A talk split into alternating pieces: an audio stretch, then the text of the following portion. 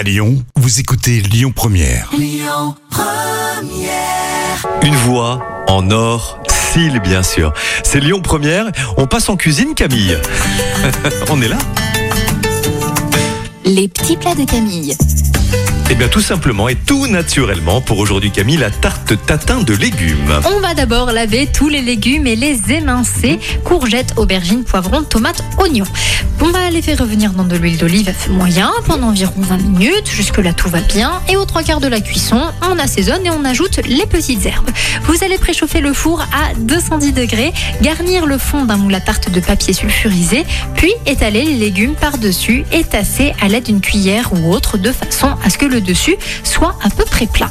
Vous allez saupoudrer un peu partout de parmesan, mettre la pâte brisée par-dessus, rentrer les bords à l'intérieur du plat, puis piquer et enfourner pour environ 30 minutes jusqu'à ce que la pâte soit cuite. Enfin, à la sortie du four, vous retournez la tarte sur un plat et vous servez chaud. Et toutes les recettes de cette semaine sur l'appli Lyon Première. C'est cadeau 10cc. I'm not in love. À suivre.